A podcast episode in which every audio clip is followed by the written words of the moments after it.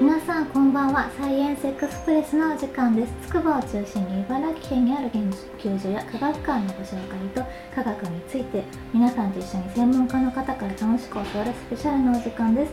私は私いつかです。30分よろしくお願いいたします。では今週のゲストの方をご紹介いたします。筑波大学からお越しいただきました佐野さんです。よろしくお願いします。よろしくお願いします。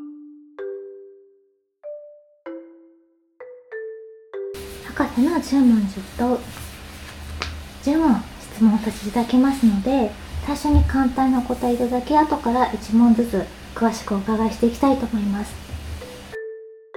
では第1問。大学での専攻は何でしたか？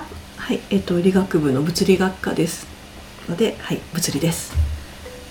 博士論文のタイトルはい。博士論文は、えー、ソーシャルメディアにおける単語出現頻度時系列の解析とモデル化です。第3問研究室での一番の相棒は、まあ、このパソコンとあと自作のメモ帳です、はい、第4問国内外問わず面白い興味深いと思った研究や活動。最近見た研究だとあのボノボっていうサルさんの社会ネットワークを分析した研究が面白かったです。第5問おすすめまたは行ってみたい科学館。ですねおすすめ筑波だとあの地図の科学館とあと KK のビジターセンターはあの筑波の外から人が来た時によく行きます、はい、あと静岡のあの奇跡博物館ってやつと富山の魚津埋没林博物館っていうのは行ってみたいところでチェックしています。第6問子供の時の将来の夢。はい。えっと天文学者か宇宙飛行士です。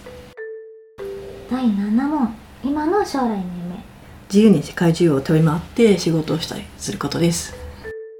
第8問。好きな科学者偉人憧れの人いますか？あはい、えっと、子供の頃はコペルニクスに憧れてました。天文少女だったので。で今はあの共同研究者でもあるイスラエルの科学者のあのショロム・ハブリンさんという方がいるんですけど彼80もう今81歳で、はい、彼のように年80を超えてもバリバリ研究できる人になりたいです憧れます。第9問リフレッシュの方法。シングルモルトのウイスキーをゆっくり 飲んだりあとドキュメンタリー鑑賞したりすることです。第10問おすすめの本ありますか？はい。一冊目はエッセイなんですけど村上春樹さんの「職業としての小説家」っていう本が好きです。でもう一冊は、えーと、結城宏さんの「数学ガール」のシリーズが好きです。ありがとうございます一問ずつお伺いしていきたいと思います。最初にですね大学での専攻で博士論文、はい、こちら先週ですねお伺いした形でで第3問の研究室での一番の相棒パソコン、ね、私イメージだと、はい、56台ガーって並べているのかなって思ったんですけど意外にシンプルに大きいの1台バンって置かれてるだけなのあそうですね。あそこに一応ありはするんですけどそうですね最近だとねクラウド使ったりもしますしそんなにそうですね。なのでそんなに実はあのゴリゴリパソコンに囲まれた生活っていうわけでもないんですよね。はい、Mac っていうのは、はい、こだわりがあるんですか？Mac えー、っとそうですね。なんか社会人の時はずっと Windows 使ってたんですが研究を始めるとなんか何何かと Mac の方があの黒いターミナル画面とかの使い勝手とかすごく良くて それで Mac になってきましたね。そうなんですね、はい。ちょっと色とか可愛いですしね。おしゃれおしゃれです。そうですよね。はい。国内外問わず面白い興味深いと思った研究や活動。ボノボってあれですよね。あそうですね。あの猿。ゴリラじゃない あそうですね。はい。あの猿。まあそうですね。あの結構なんだろうすごい友好的なあの性質を持つ猿猿っていうか、うはい。すみません。そっち専門があの生物学じゃないので実はそんなに詳しくはないんですけど、ね、そうなんです全然ボノボの生態とフェイクニュース何も関係はないです社会ネットワークっていうのはボノボに、の中でもこの社会性があるっていうことですよね、そうですね。はい、はい、あの、ね、ボノボのまあやっぱグループっていうのは特定されていてグループ内と、野生のボノボで。はい。た確かそうですはずです。はい。でボノボのそのグループ内での協力関係協力関係っていうのが例えばグルーミングするって飲み取ってあげるみたいなやつとか、そういったあの協力関係食べ物を共有するっていった関係性。他にもそのグループのそ別のグループのボノボ同士でも協力するっていうことがあの見られていてで、まあ、グループ内で、まあ、協力的な個体っていうのはグループ外のボノボに対しても協力的だったみたいなこうそういったあのこれもまあネットワークはネットワークなんですけどネットワークの研究があってでその原始的なまあ原始的なというかまあなんだろう人間とはまた違うあの性質はあると思うんですけれどもこのグループの枠を超えて協力するっていうのは、まあ、人間にはよく人間社会でよく見られるんですけれども動物社会でやっぱり見るのは難しい。でもそういったものが、まあ、こういったボノモの、ね、社会ネットワークからも観測されてでこういったこう血縁的なつながりを超えたところからも協力関係が生まれるんだよっていうことを、まあ、ネットワークとして、まあ、実際に表してで、まあ、数で評価してっていうところが非常に面白いなっていうふうに思いました。知能が高そうですね。あ、そうですね。まあ、ボノボは比較的知能が高い生物のはずです。うん、はい。おすすめまた行ってみたい科学館。あ、地図の科学館と KK のベジターセンター、そうですね。楽しいですよね。楽しいですよね。はい。はい、このパソコンにも地図の科学館のシールが貼られてます、ね、そうなんです。いつかさんのパソコンに。あの今わかんないですけど無料で配ってる時期がありまして、ね、あ、そうなんですか。はい。可愛いですよね。いや、そうなんです。なんか地図の科学館は自分の子供が小さい時とかもよく行ってて、あのなんですかね、結構広々してるし、無料なのがありがたい、ね、ありがたいですよね。そうです。何回も行っちゃいますよね。で、お土産コーナーもあるし。うんはい、そこにもあの地図の科学館で買ってきたあのカレンダー付き地図を貼ってますけれども、はい、そうなんですね、はい、毎年あそうなんですか？毎年あこだわってるわけではない。そうですね。今年はたまたま貼りましたね。その前に貼ったのは2020年だったっけな。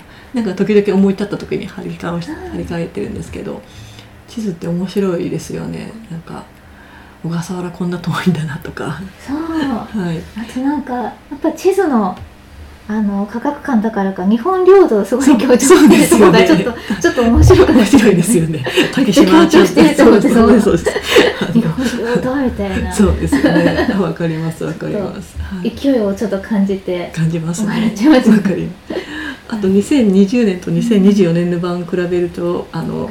ウクライナの地名と地名なんかもあの2020年版はキエフって書いてたのが今のバージョンだとキエフになってたりとかですね。なんかちょちょいちょいこう地図のマイナーチェンジがあって興味深いなって。情勢は影響受けてたり。そうなんですよね。面白いですね。地図見ながらこういうとこ行ってみたいなって思ったりとか、こんなところにもフランス領土あるんだなって思ったりとかですね、はい、結構見てますね。見飽きないですよね地図。はいぜひ行って、うん、知らない方行ってみてほしいですよね、うん、そうですね。かなりおすすめですね。KK のベジターセンターはもうなんか私は全然あの分野外だから、はい、もう行くたんびに初めて吸えるみたいなリアクションしちゃってて。わかりますわかります。ね、あそこもなんかすごくこじんまりしてるんですけど、うん、なんかこうなんだろうなそれでも体験型のこう今こう切り箱を通過するあの宇宙船の観測とか。観測とかそうですね、はい、結構意外に面白いですね、うん、はい、それも素粒子とか難しいんですけどね。そうですよね。そうそう。しかも結構ね土日とかも空いてたりとかするからありがたいなと思って、うん、そうなんですよね、すごい難しいことだけど分かりやすいように考えてすごい作られてるから、うんうんそうですよね、はい。とまあちっちゃい子連れて行ったらなんかこう足元のなんか素粒子がふわふわ浮いてるあの、プロディクションマッピング、あれでしばらく遊べますしね、はい。勉強にもなりますし。そうですね。そのちっちゃい子が大きくなった時にいろいろ「えこれってこれだったんだ」みたいな 悟った瞬間とか想像したら面白いですよね。面白いですね。覚えてるんですかね。わかんないですけど静岡の奇跡博物館、ね、これ初めて知りました。私もなんか何かこうこんなのがあるんです、ね、そうなんですよ。あの SNS とかでたまにこうそういう情報が流れてくるとすかさず私 Google マップで行ってみたいとこリストっていう Google マップ作っていてそこにパチパチってこう やっているんですね。はい。なんか石面白いですね。石をそうみたいです。はい集めてるみたいですへーえー、と思ってちょっとき行ってみたいなって。そうかとか海とか川とかいっぱいあるからそうですよね。ごいいろんなの落ちてそうですもんね。そうですよね。はいはい。埋没林博物館ですね。これもなんか林が水の中に埋まってる？なんかすいません。とにかくなんかとその時の印象ではい。なんか写真の印象では行ってみたいなと思ったんですけど。それは人工地に埋めたってこと？あいやいやなんかもともとそういう場所だっ埋まってるのをてるの。なんか埋まってる埋没林があるよってなって地元の人が博物館にしようって言って公開してるんですかね？行ったことないです確もんね。かそうそんな感じだったと思います。なんかもう本当になんかこの水の中にあの木が林が生えているってその写真の情景がすごい素敵でなんかそれなんだろうっていうのをあの一回行ってみたいなっていうふうには思ってます、気になりますね。気になりますよね。はい。なんかこの静岡と富山のやつはうん。本当にこう写真の印象で一回でも行ってみたいなって思ってるうん。あの科学館関係ですね。そしたらもうちょっと初めて出てきたのではい、結構ですねいつもこのおすすめまたは行ってみたい科学館聞いてるんですけれど、うん。はいぜひ 注目したいと思います行きたいと思います。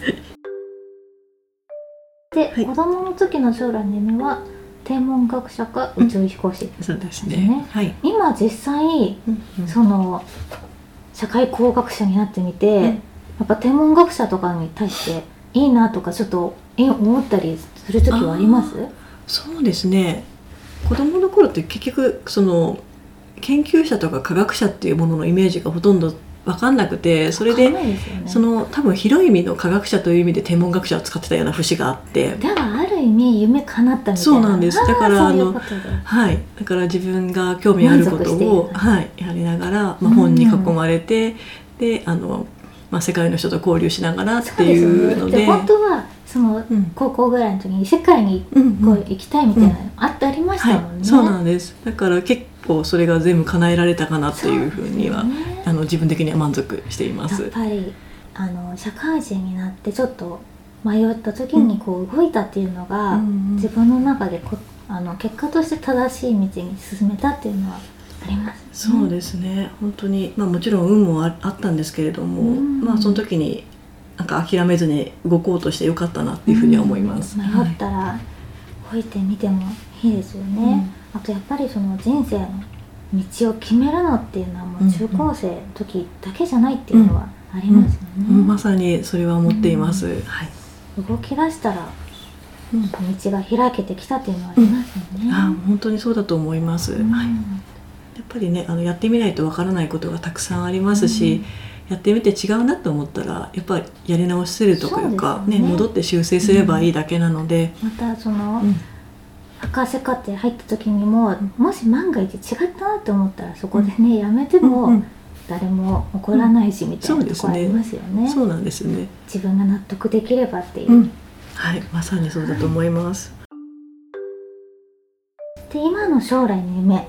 まあ、だからもうほとんど叶ってるので将来の夢っていうのも、まあ、本当に世界中飛び回って仕事したりするっていうのは、うん。まあ叶ってるかなっていうふうには思います、うんまあ、あとねコロナみたいなのがなければ、うんこのまうん そうですね。そうですよね。はい。あとまあよく言えばもう少しこう暇でぼーっとするのもいいなって思います、今も結構遅くまでわーって残ってたりするんですか？いやあの遅くまで残業っていうのは全然なくなってはいるんですけれども、なんかこういろんなタスクがやっぱりあったりするので、うん。そこを次から次にこそううね。あのさっきあの相棒がってメモ帳ついたんですけどこれあの自分がいつもなんか これぐらいのやつひたすら書いてあれやってこれやってってこうそうですよね。横横消しな聞きながらこうやってるメモ帳なんですけどここういうのがなんかない状態がいいなっていつも思います。やることリストがない状態憧れます。止まらないですもんね生活って。そうですね。まあそうなんですね。まあだからこそ仕事ができてるっていうのもあるので、充実ですけどまああんまりねね力は言えないんですけど。うん好きな科学者偉人憧れの人、コペルニクスに憧れしたってめちゃめちゃかっこいい子供じゃないですか？意識が高いっていうか。なんか、まあ、天文好きだったので、うん。もうとにかくやっぱ地動説を。その過去のうんうん。そういった学者だったりとかそういうのもぶあの電気みたいなのをいっぱい読んでたんですか？あコペルニクスの電気って多分ほぼほぼないんじゃないですか読んだ覚えがないので わかんないです。はい、ただなんかその当時の人々が天動説の時代に「いやうんそうじゃない」って言って地動説を言い出したっていうのはやっぱすごいなと思って、まあ、そういった人にはすごく憧れてましたねちっちゃい頃、まあでもちょっとある意味佐野さんもそういうとこあったんだよななんていうかこんなの物理じゃないって言われたけれどね。そうでちょっとやり続けてるみたいな。で今ではもう当たり前の時代になっしたじゃないどのデータ。データサイエンスって言葉が生まれたのももう最近ですよね,、そうですね。ここ数年とかじゃないですか。確かに。いち早くその始めてて当時ではなんか 言われたこともあったけどそうですある意味ねコペルニクスですよああねなるほど。そう言っていただいたの初めてですね、そう言っていただけると嬉しいですね。なんかこうつながりを感じますよね。本当ですか。確かにでもネットワークのシミュレーションもその時はもうその分野に名前はついてなかったんですけど、ん。今はそのネットワーク科学っていう名前になってはい、テキストも出てて私うん今期から大学でネットワーク科学っていう授業も、はい、持ってるんですよ。すごいですね。だからそう言われるとすごい縁だなっていうふうには思います。はい。今の若い子から見たらその2000年代当初の、うん。そのネットワークなんかも知りたくても知りなない事実ですもんね。そうですね、はい。まあ、その頃からしつこくやっててよかったなっていうふうには思います、そして共同研究者の方も素敵なんですね。そうなんですよ。この方のイスラエルの研究者なんですけれども、何ですかね。もう81歳ちょっととかにその人パソコンバリバリできるんですか？あ普通に使います。もうその時点ですごいですよね。でも本当単身イスラエルから日本まで出張で来るんですよ。出張で来るんですよ。一人で。もちろんあのイスラエルヘブライ語です。英語はもちろんできるんですけれども日本に来て日本で電車乗りこなして一人でいやなんか日本語もできそうですもんね。いやもう本当に 何者なんだろうっていう、ついでに中国寄って帰るよみたいな感じで本当にあの身軽で。行動力。はい。もう本当にすごいなそういう人にとって世界って狭そうですよね。ああそうですね。す本当に。ね。いや本当に驚きますね。行動力がもう桁違いにすごい人がいるとなんか自分もすごい影響をいい意味で受けま受けそうですよね。あそうですね。本当に、はい、もう自分全然まだ動けるなっていうか、うん。まだまだ自分いっぱい研究できるなとかう。ん本当にそのショロモさんに比べると自分はめちゃめちゃ若くまだ倍ぐらい研究できるなとかなんか、はい。研究人生が全然、はい、はい、ですね。だからもっとうん。た楽しいこともいろいろできそうだなとかうん。すごく考えることはあります、素敵な環境ですよね。ね、ありがたいですね。リフレッシュの方法、はいそうですね。お酒。お酒ですね。はい。ドキュメンタリーをあ。YouTube とかでも見るんですか？あ？基本的には NHK のオンデマンドで見てることが多いです NHK オンデねマンド。はい。そうですね。オンデマンドで、はいそうですね。自分が学生の時とかはあのバーでバイトしてたっていうのもあったのでそうなんですか。はいそうなんです。はい。なのでなんとなくウイスキーのことは知っていてなんかお酒飲みながら結構いろんな人を見てたっていうのはそうですよね。なんかそのままみたいな通じるとこありますよね。そうですかね。はい。そうですね。そういうのをなんかのんびり飲みながらぼーっとなんか映像の席とかをぼーっとうん見てるのが結構リフレッシュします。はい。うん素敵ですね。そしておすすめの本。はい。これは？そうそう村上春樹さんのエッセイの本が私この本すごく好きで私読んだような読んでなかった本当ですか？今もそこのエッセイなんですねエッセイはいそこのカバンの中に入ってるんですけどあ持ち歩くぐらい。なんか読みやすいですね。読みなんかはい。まず村上春樹さんの文章非常に読みやすい。読みやすいですね。あとなんか心に残るものありますよね。ああそうですねなんかもちろん彼は小説家で自分は研究者で全然違ったりはするんですけれどもそれでもなんかこう彼がどうやって小説を書いているかっていう、うんあの小説家としての仕事のやり方とかを書いていてで一通り例えば小説とかだと一通りバーッと書き終わってでそこからがすごく美味しいところで少しこう微調整しながらまた文章を別のところに置いて戻してっていう風にして小説を仕上げていくんだって話を書いてたりするんですけれどもそれはなんか自分が論文書く時もすごくこう通じるところがあってなんかとにかくファーストドラフトをパーッと書いてでパーッとそれができるまでが結構大変なんですけれども、うん。その後またどんどん直していくんですけれどもそうすると結構どんどん楽しくなってきてで一回外したはずの文章をやっぱ同じ場所に戻し始めたりとかするともうそろそろこの論文は完成かなっていうふうになる。っこいいっていう感じのところをすごくこうう通じるところがあって。へ上春樹さんのなんか小説の書き方も同じところに消したはずなものも同じところに戻してきてあそろそろそれで小説の完成を知るんだみたいなことが書いてあってなんかすごくわかるなっていうふうに思います。なるほど。うん佐野さんにとっては論文ってうん。楽しいですか？書いてて。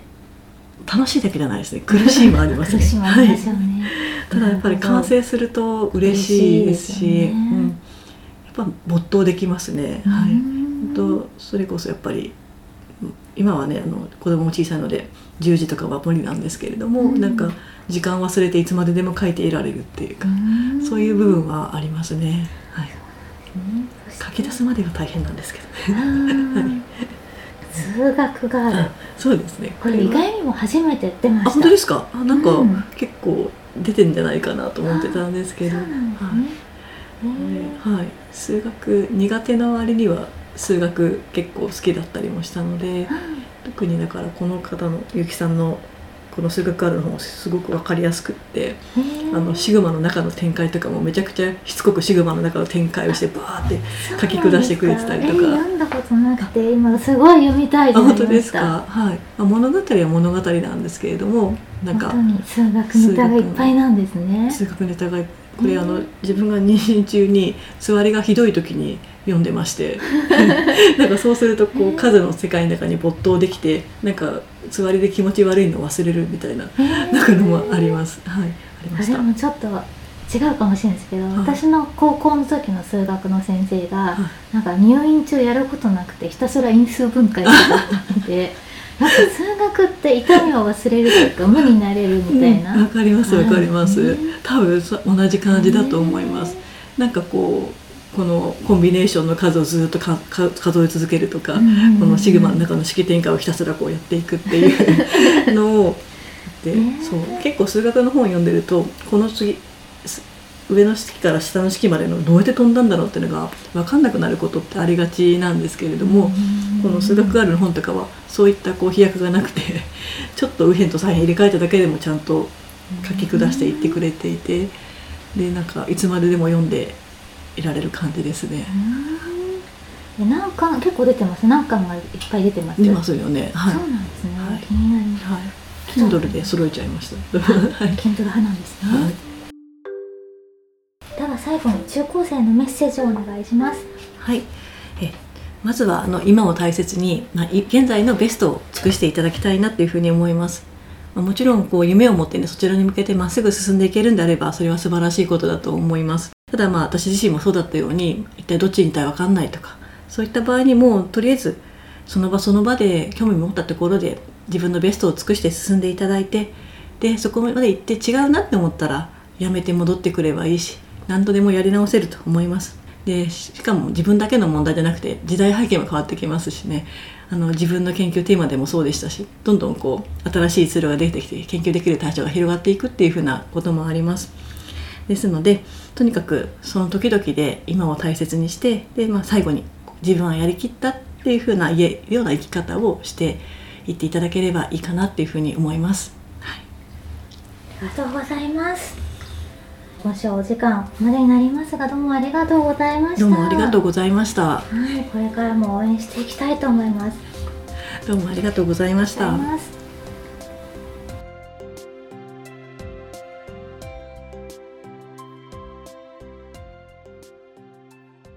サイエンスエクスプレスは文化ネットの提供でお届けしています